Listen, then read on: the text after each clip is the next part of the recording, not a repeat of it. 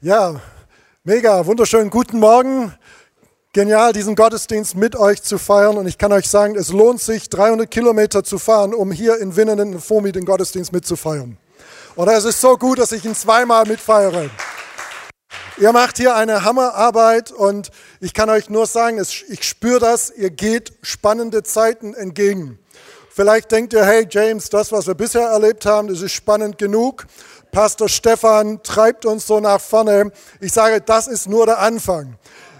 Gott hat euch gesegnet, Gott hat euch reich gesegnet mit Pastor Stefan und Lena, seine Frau. Ähm, und das, was er in sich trägt, davon ist das hier nur ein Anfang. Also, sorry, aber das ist nur der Anfang. Und es wird aber richtig spannend. Gott ist dabei, euch zu erweitern. Ich habe das vorhin auch gesagt und so empfinden, so wie diese Bühne erweitert wird. Hier wird dann eine Bühne erweitert, auf diese Bühne, auf diese Plattform wird Gott angebetet, Menschen in die Anbetung Gottes geführt und das Wort Gottes, die Bibel, die Wahrheiten Gottes werden weitergegeben, damit Menschen daraus Hoffnung und Leben empfangen. Und wie ihr hier sinnbildlich, sage ich, eure Bühne erweitert, ist Gott dabei, euren Wirkungskreis zu erweitern.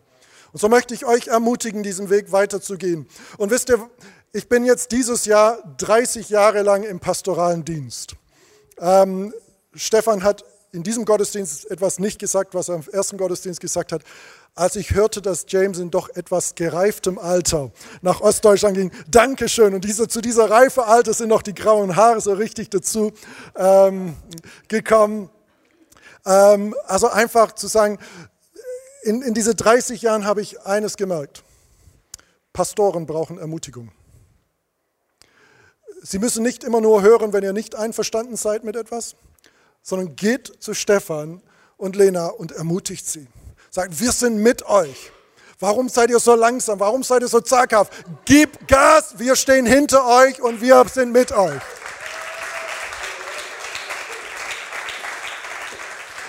Für mich ein totales Vorrecht, Inlandsmissionar der FOMI Winnenden zu sein. Vielen, vielen Dank.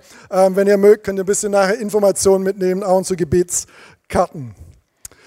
Seit Aschermittwoch ist Fastentag, äh, Fastenzeit. Und Fasten tut uns anscheinend gut. Auch medizinisch hat man ähm, gesehen, dass es unserem Körper gut tut, auf bestimmte Dinge zu verzichten ähm, auch, in, auch in unserer Psyche tut es gut. Ähm, es ist einfach eine gute Gewohnheit. Und wisst ihr, gute Gewohnheiten haben eine Auswirkung nicht nur auf einen Bereich unseres Lebens. Vor circa drei Jahren habe ich mit einer guten Gewohnheit angefangen. Ähm, ich habe angefangen zu joggen. Und ich nenne mich oft so einen theoretischen Draufgänger. Und deshalb habe ich zuerst mir ein Buch gekauft, bevor ich tatsächlich mit dem Joggen anfing. Und ich habe zuerst mal gelesen, wie man das machen soll und habe mir auch einen coolen Outfit äh, dazu äh, gekauft, damit ich wenigstens so aussehe, wie wenn ich es können könnte. Ähm, und dann musste es aber irgendwann mal auch losgehen. Und in meinem Trainingsprogramm stand, fünfmal hintereinander Folgendes zu tun. Eine Minute zu joggen und zwei Minuten zu gehen. Also nach Adam Riese müsste das zehn Minuten gehen und fünf Minuten joggen sein. Ich dachte, das kriege ich irgendwie hin und nicht mal fünf Minuten am Stück zu joggen. Also joggte ich los und dachte so sinngemäß, so im Nachhinein so gefühlt, wann hört diese Minute endlich auf? Das war so die ewige Minute. Es hörte nie auf. Und dann, als meine Frau und ich bei zehn Minuten am Stück joggen waren, haben wir so am Ende so außer Atem uns angeguckt und gesagt, wie werden wir es jemals schaffen, eine halbe Stunde am Stück zu joggen. Heute jogge ich ähm, dreimal die Woche, zweimal eine halbe Stunde und einmal fünf Kilometer. Ähm, und diese Gewohnheit hat nicht nur meine Gesundheit verändert. Irgendwie habe ich immer meine Büros im zweiten Stock. Jetzt kann ich die zwei Stockwerke hochlaufen, ohne außer Atem zu sein, wenn ich oben ankomme. Es hat andere Bereiche meines Lebens verändert.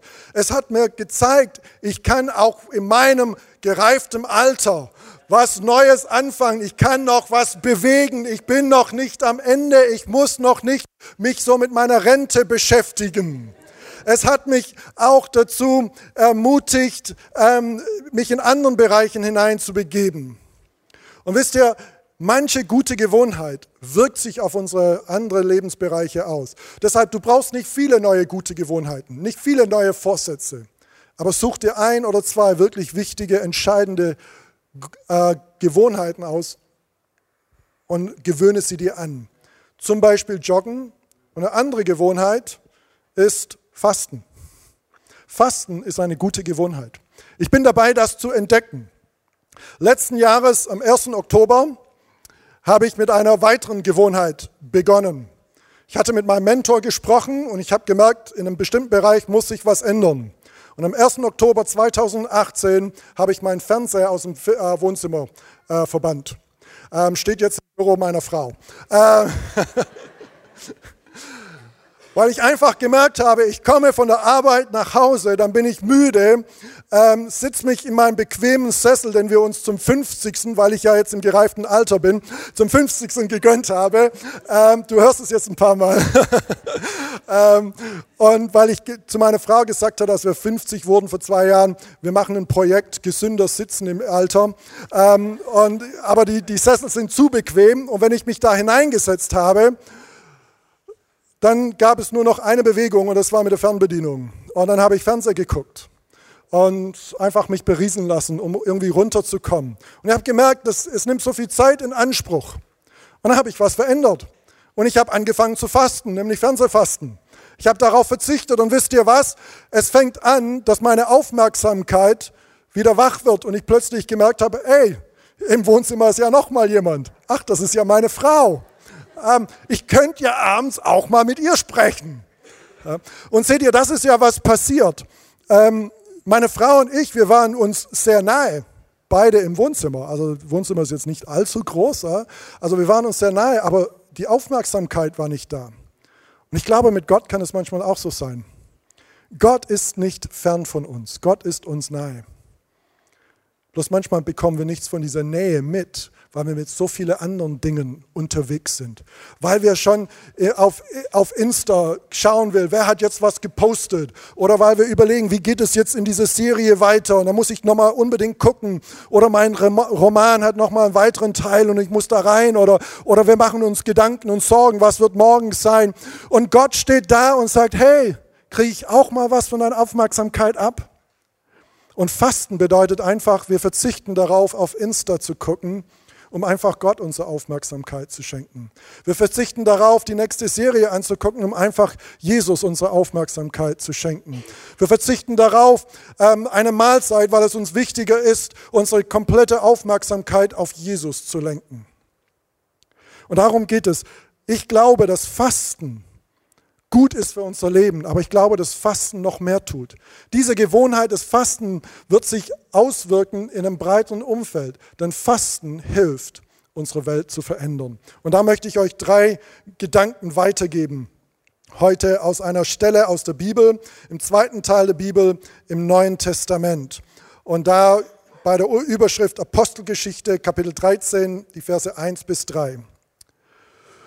Zu den Propheten und Lehrern der Gemeinde im syrischen Antiochia gehörten Barnabas, Simeon, genannt der Schwarze, Lucius aus Kyrene, Manäen, der seine Kindheit mit König Herodes Antipas verbracht hatte, und Saulus. Eines Tages, während diese Männer einen Gottesdienst hielten und fasteten, sprach der Heilige Geist. Ihr sollt Barnabas und Saulus für die besondere Aufgabe freistellen, für die ich sie ausersehen habe. Da fasteten und beteten sie, legten ihnen die Hände auf und sandten sie aus. Da sprach der Heilige Geist. Der Heilige Geist sprach nicht, während sie Fernseher geguckt haben, er sprach nicht, während sie die Zeitung gelesen haben, er sprach nicht, als sie Fußball gespielt haben. Der Heilige Geist sprach, als sie Gott dienten und fasteten. Es gibt Augenblicke in unserem Leben, wo Gott auf besondere Art und Weise und intensiv und richtungsweisend zu uns spricht. Und eine Begebenheit, wo Gott das tut, ist, wenn wir fasten. Wenn wir auf andere Dinge verzichten und unsere Aufmerksamkeit Gott schenken. Wie gesagt, ich gehe ja regelmäßig joggen und einmal war ich mit meiner Frau auch wieder joggen Und am Ende erzählte ich meiner Frau von all den wunderbaren, erlauchten Gedanken, die ich hatte, während wir gejoggt sind und, und, und wie wir das alles anwenden können auf Gottes Gemeinde, auf Gottes Mission und was weiß ich. Und meine Frau guckt mich an, sie ist übrigens Schwäbin und sendet Grüße. Sie guckt mich an und sagt, hey, wenn wir joggen, da machst du dir so viel Gedanken. Ich lauf halt. Ähm, und, aber ich glaube zutiefst, dass Gott auch in Alltagssituationen zu uns redet, wenn wir es gar nicht drauf ähm, abgesehen haben. Wenn einer dir die Vorfahrt nimmt und du schon dabei bist, ihm alles zu nennen, was nicht in der Bibel stehen dürfte. Und Gott sagt, hey, wie wäre es mit vergeben?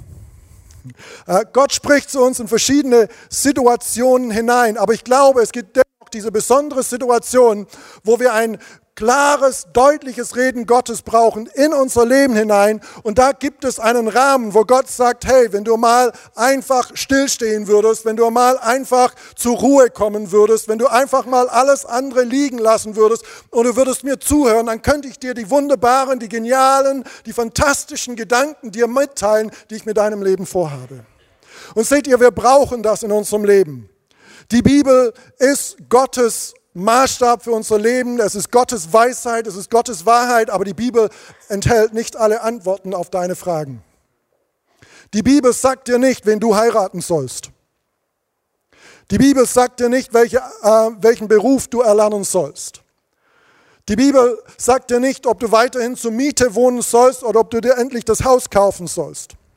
Das sagt dir die Bibel nicht.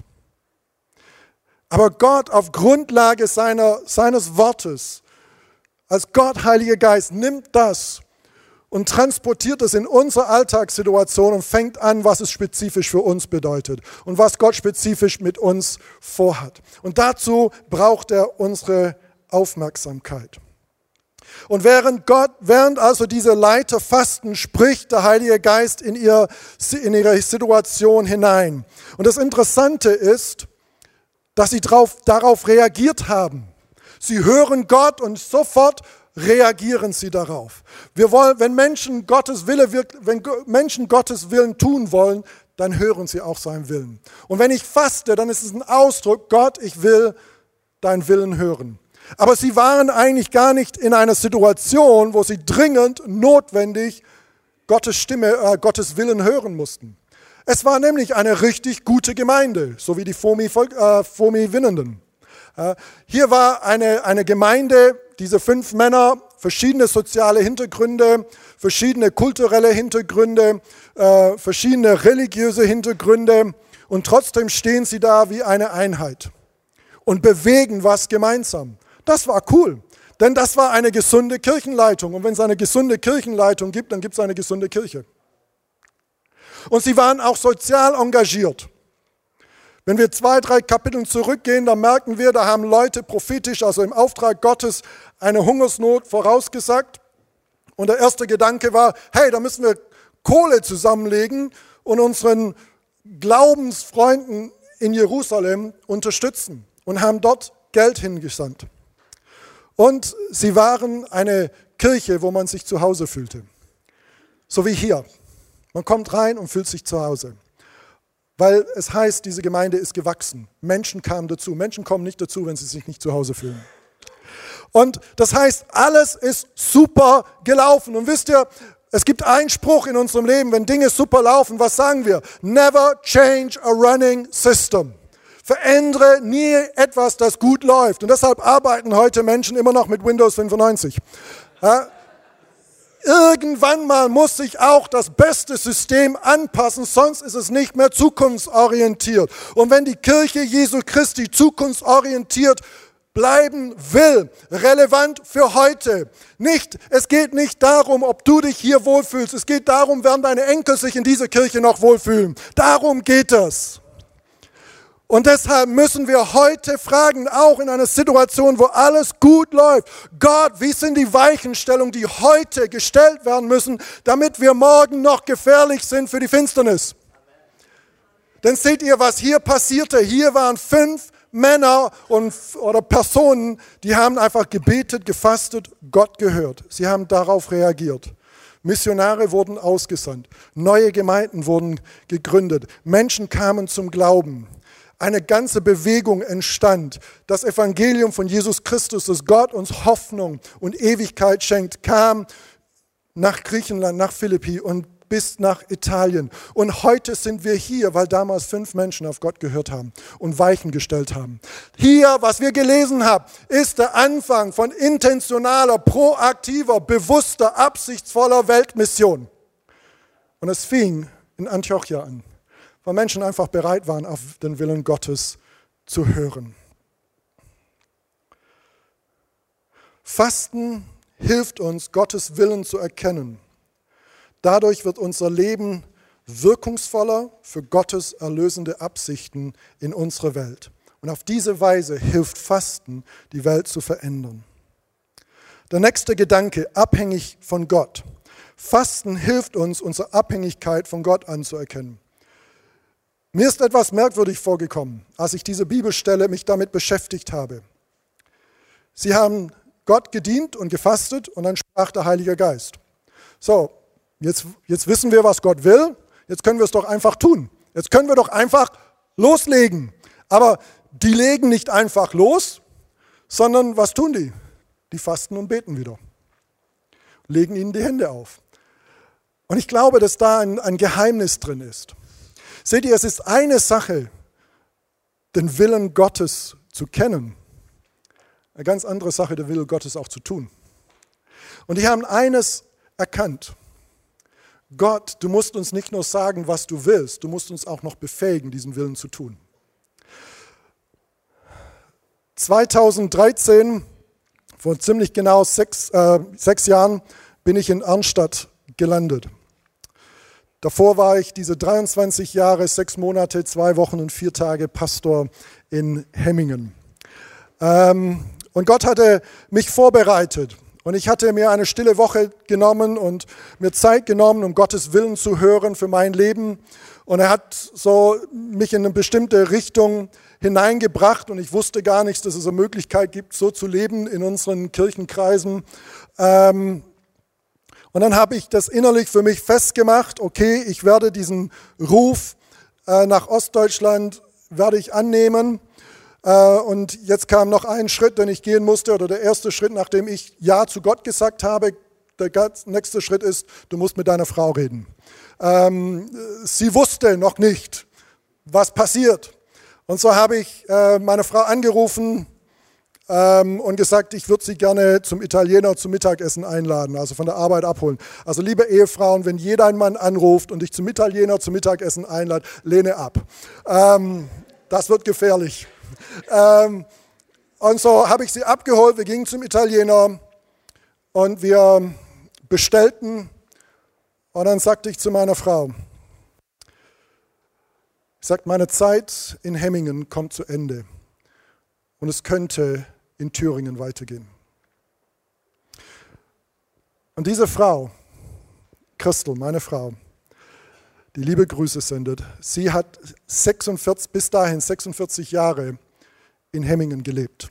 Sie ist dort geboren, die ist dort aufgewachsen, dort hat sie ihre Schulfreundin zu Jesus geführt, dort hat sie ähm, ihre Ausbildung gemacht, dort hatte sie ihre Freunde, dort hat sie gearbeitet ähm, dort haben wir geheiratet, standesamtlich in dieser, äh, im, im, Rathaus. Dort sind unsere Kinder zur Welt gekommen, in den Kindergarten gegangen, in die Schule gegangen. Dort hat sie die Jugend gegründet in der Gemeinde, die hat den Kindergottesdienst gegründet in der Gemeinde, sie hat die äh, Finanzwesen saniert, äh, sie war im Lobpreis. Sie, ihr ging es gut. Sie hatten keinen Grund, irgendwie woanders hinzugehen. Sie war nicht auf ihre Knie und gesagt, Gott, bitte, bitte erlöse mich von Hemmingen sondern sie lebte gerne dort. Und das einzige Problem, wie das so oft ist, war ihr Mann, der dann kam und sagt, es könnte es, unsere Zeit kommt zu Ende und es könnte in Thüringen weitergehen. Und diese Frau, die Tränen, nachdem ich das gesagt habe, die Tränen liefen über ihre Wangen und ohne zu zögern sagte sie, ich bin dabei. Ich bin dabei. Seht ihr, wenn Gott seinen Willen offenbart, macht es unser Leben nicht einfacher. Es macht es manchmal schwieriger. Es bedeutet loslassen. Es bedeutet sogar nicht nur die Dinge loslassen, die wir gerne loslassen, sondern die Dinge, die wir immer festhalten wollen. Es bedeutet Opfer auf sich zu bringen. Es bedeutet, in Unsicherheit hineinzubegeben. Mit diesem Jahr hat Christel gesagt, ich bin einverstanden, dass wir unser Haus verkaufen, dass wir unsere zwei sichere Jobs kündigen und dass wir uns in eine völlig unsichere Zukunft begeben. Seht ihr, wenn wir auf Gottes Stimme hören, dann müssen wir uns auch abhängig machen von Gott und sagen, Gott, wenn du es nicht machbar machst, dann ist es nicht machbar. Und in diesem Augenblick, wo Christel Ja gesagt hat, haben wir uns völlig abhängig von Gott gemacht. Aber wisst ihr, was heute da ist? Ich fing wirklich bei Null an. Heute ist ein Gottesdienst in Erfurt mit ca. 85, 85 Personen. In Arnstadt war ein Gottesdienst zwischen 40 und 50 Personen. In Eisenberg haben wir einen Brunch wo vielleicht ähm, 20 bis 30 Personen sind. Circa 150 Personen treffen sich, hören Gottes Wort, sind mit Jesus Christus unterwegs. Wir erleben, wie Menschen die Hoffnung in Jesus Christus für sich entdecken und sich da entscheiden. Und das ist, weil wir bereit waren, auf, diese gefährlich, auf dieses gefährliche Reden Gottes einzugehen. Aber eines haben wir gelernt, es ist nicht uns, es ist Gott. Und deshalb, wenn ich faste, dann gehe ich auf meine Knie und sage, Gott, du hast mir deinen Willen gezeigt. Und ich bin bereit, deinen Willen zu tun. Aber wenn du es nicht machbar machst, dann ist es nicht machbar. Seht ihr, oft sind wir in einer Situation, wo wir sagen, Gott hilft mir hier, Gott hilft mir da. Und wenn Gott aber nicht eingreift, dann sagen wir, ja, dann machen wir es halt auch so. Gott ist nicht daran interessiert, dort einzugreifen, wo wir auch selber klarkommen. Gott will da eingreifen, wo wir nicht klarkommen. Gott will durch uns die Dinge tun, die nicht wir tun können, die nur er tun kann. Und wenn wir in die Bibel hineinschauen, dann merken wir, dass Gott eine Frage immer übersieht. Wie sollen wir das machen? Seht ihr, als er zu dieser Gemeindeleitung sprach, sendet Barnabas und Saulus, sendet eure besten Leute sendet Pastor Stefan und was weiß ich, sendet die Top-Leiter der Gemeinde in Gottes Mission. Das ist jetzt nicht prophetisch gewesen, so nur, dass wir es emotional nachvollziehen können. Du bist hier richtig am Ort. ähm, als der, die Gott hat aber nicht zuerst gefragt, ähm, dürfte ich mal fragen, wären Saulus und Barnabas vielleicht entbehrlich? Ähm, Wäre das jetzt möglich? Ähm, hättet ihr vielleicht auch die Finanzen, um sie zu unterstützen? Ähm, und hättet ihr vielleicht auch die Kompetenz, auch ohne die beiden hier die Gemeinde weiterzumachen? Gott hat gar nicht gefragt. Der Heilige Geist sprach einfach, sondert mir aus. Stellt sie frei für die Aufgabe, die ich für sie vorbereitet habe. Und was sie tun ist, die sagen, okay, dann machen wir das. Und dann muss es irgendwie weitergehen. Und wisst ihr was, es ist in Antiochien weitergegangen. Es ist weitergegangen. Und wenn wir in, der Bibel hinein, in die Bibel hineinschauen, dann merken wir eine andere Stelle. Da waren 5000 Männer zusammengekommen, plus Frauen und Kinder. Und Jesus hat gepredigt und gepredigt und gepredigt. Am Ende war, war es Abend und sie waren hungrig. Und Jesus fragt nicht, hey Jungs, zu seinem Team, seine Jünger, hey Jungs, haben wir was für, äh, zu essen für diese Leute? Er fragt nicht, was sie haben, sondern er sagt ganz einfach, gebt ihr ihnen zu essen. Das ist alles. Gebt ihr ihnen zu essen. Jesus, wie kannst du das machen? Du musst zuerst mal fragen, ob wir das Geld haben, ob wir die Zeit haben, ob wir die Mitarbeiter haben, ob wir die Ressourcen haben, ob es uns überhaupt möglich ist, das zu tun, was du von uns verlangst. Jesus tut es aber nicht. Er sagt, tut's einfach. Seht ihr, Jesus fragt nicht, hey, denkst du, du schaffst es, bis zur Hochzeit zu warten, bis ihr zusammenzieht? Er sagt einfach, halte das Ehebett heilig. Wartet bis zur Ehe. Jesus fragt nicht, hey, denkst du, das mit dem Zehnten würde bei dir auch funktionieren, so zehn Prozent von deinem Einkommen so in die Gemeinde reinzugeben, damit Gottes Mission, Hoffnung zu verbreiten in dieser Welt weitergehen kann, sondern er, er bestätigt einfach, dass es gut ist, dass ihr das tut. Jesus kommt auch nicht und sagt, hey, ich weiß, dass du so in deiner Familie, vielleicht von deinem Vater oder deiner Mutter echt äh, verletzt worden bist. Ähm, denkst du, du kommst irgendwann mal an einen Punkt, wo du sie vergeben kannst, deine Eltern? Er sagt einfach, vergib und euch wird vergeben werden. Seht ihr, und in diese Zeiten, wo ich merke, Gott ruft mich in etwas hinein, was mir nicht möglich ist, dann brauche ich das Fasten. Wo ich einfach zu Gott sage, Gott, hier bin ich, aber du musst es möglich machen. In letzter Zeit habe ich das so für mich praktiziert, dass ich immer wieder einfach das Mittagessen ausfallen lasse. Ich gehe ins Büro morgens nach meinem Müsli, Frühstück, das hat sich auch geändert, seit ich jogge. Ähm, schmeckt aber lecker. Ihr könnt es mir wirklich glauben. ähm, und dann verzichte ich einfach auf das Mittagessen und gehe dafür eine halbe Stunde einfach, mache einen Gebetsspaziergang und einfach eine extra Einheit im Gebet. Warum? Weil ich merke, wir haben Gott gebraucht, um etwas in Ostdeutschland anzufangen, aber jetzt brauchen wir Gott noch viel mehr, um auf die nächste Ebene zu kommen. Und wisst ihr, ihr habt Gott gebraucht, um hierher zu kommen. Aber das ist nicht da, wo Gott euch lassen will als Gemeinde, sondern es geht weiter. Und dafür braucht ihr die Kraft. Wenn ihr fastet und betet, dann betet ihr nicht, dass ihr das bewältigen könnt, was ihr jetzt schon im Griff habt, sondern ihr betet für das, was kommt. Dass ihr da die Befähigung habt, dass da die Weichen gestellt seid und dass ihr da in der Lage seid, in Zukunft den Willen Gottes zu tun. Und der letzte Gedanke, das heißt, Fasten bedeutet, wir sind nicht im Überlebensmodus. Fasten erlöst uns vom Überlebensmodus und sandten sie aus. Da war keine Luft dazwischen, da war kein Fragen, kein Rückdenken. Sollen wir das tun, sollen wir es nicht tun? Sie sandten Saulus und Barnabas aus. Und wisst ihr, ich glaube, dass wir hier etwas verstehen müssen. Fasten macht unser Leben nicht einfacher, nur besser, wirkungsvoller. Seht ihr, ich versuche die Menschen zu verstehen, die, wenn sie dass sie so erklären, ich glaube, ich habe Gottes Stimme gehört, weil ich so einen Frieden in mir habe. Ich fühle mich jetzt so, so, so gut, so ruhig, so erfrieden. Weil ich erlebe das irgendwie anders. Vielleicht bist du auf einer anderen Ebene als ich. Vielleicht muss ich da noch hinkommen. Aber ich erlebe das, wenn Gott zu mir redet, dann ist so meine Reaktion, Alter, really? Wirklich? Nochmals? Echt? Wie soll ich das machen? Da kommt eher Panik. Die letzten sechs Jahre in Thüringen habe ich mehr Panik erlebt wie je zuvor in meinem Leben und in meinem Dienst. Ähm, denn das ist ganz äh, so, jedes Mal, wenn ich so einen weiteren Schritt gehe und sage, okay, wieder aufs Wasser gehen, wieder Glauben praktizieren, wieder neu ein Risiko eingehen. Aber ich habe mich auch noch nie so lebendig gefühlt. Und ich habe noch nie das Gefühl gehabt, so etwas Bedeutungsvolles auch zu tun. Und ich glaube, jeder von uns will sein Leben in etwas Bedeutungsvolles investieren. Und deshalb, wir sind nicht hier, um in Überlebensmodus zu sein. Wir sind nicht hier, um ähm, uns kleinere Brötchen zu backen, weil das, weil es ein bisschen schwieriger wird.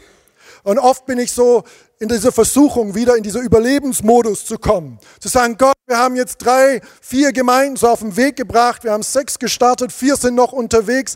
Ähm, da sind wir auch noch nicht durch. Vielleicht soll ich einfach ein bisschen zurückhaltender sein und gucken, dass wir die drei, vier durchkriegen. Das wäre doch auch schon mal cool. Und jedes Mal, wenn ich Zeit nehme, Gott meine Aufmerksamkeit zu schenken, dann komme ich aus diesen Zeiten gepumpt raus und sage, hey, come on, es geht nicht zurück, es geht, wir backen keine kleinere Brötchen, wir suchen mit Gott den Weg nach vorne. Es gibt eine Option nicht mehr, wir gehen nicht zurück.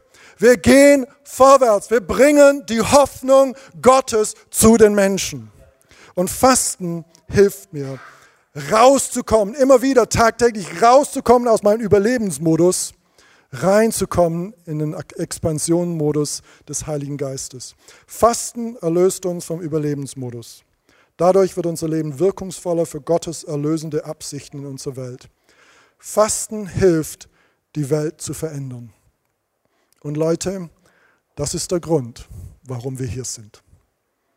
Jesus Christus will durch dein Leben und durch deine Kirche seine geliebte Welt verändern, damit es Party im Himmel gibt über viele Menschen zu Christus und seine Hoffnung gefunden haben. Ich darf die Band nach vorne bitten und lass uns einfach mal die Augen schließen.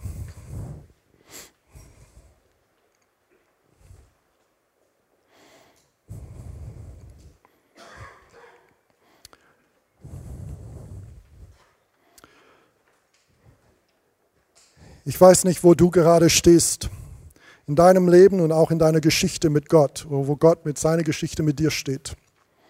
Aber vielleicht bist du hier heute und du hast noch nie eine bewusste Entscheidung für Jesus getroffen. Aber du hast so viel über Jesus gehört. Vielleicht hat da Oma und Opa für dich gebetet. Deine Eltern haben dir von Jesus erzählt. Du bist auch schon eine Weile in der Kirche irgendwie unterwegs. Oder du bist ganz neu hier. Aber du hast von Jesus gehört und gesagt, hey, ich möchte mit diesem Gott Jesus leben. Und ich möchte mein Leben diesen Jesus anvertrauen. Dann ist heute dieser Tag da, wo du die Möglichkeit hast, das festzumachen und dich für Jesus zu entscheiden. Und ich möchte dir jetzt das Angebot machen. Es, gibt, es ist nicht das Angebot, wenn du schon an Jesus glaubst, da können wir anders für dich beten, sondern wirklich, wenn du noch keine Entscheidung für Jesus getroffen hast, aber es heute machen willst. Dann darfst du, wenn ich dich dazu äh, auffordere, äh, die Möglichkeit gebe, einfach deine Hand heben als Zeichen dafür. Ich möchte bitten, dass wir alle unsere Augen schließen, dass keiner jetzt umherschaut und ähm, das ist einfach die, die jetzt diesen Augenblick, es ist ein persönlicher Augenblick zwischen dir und Gott. Ich werde meine Augen aufheben, aufhalten, dass ich dich sehen kann, dass wir nachher noch miteinander beten können und ein paar Tipps geben kann, wie es weitergeht in diesem neuen Leben. Das ist jetzt dein Moment, wenn du dich für Jesus entscheiden möchtest. Ich zähle von drei auf eins runter. Drei, Gott liebt dich. Zwei, Jesus ist dir näher, als du denkst. Eins, hebe deine Hand, wenn du dich jetzt für Jesus entscheiden möchtest.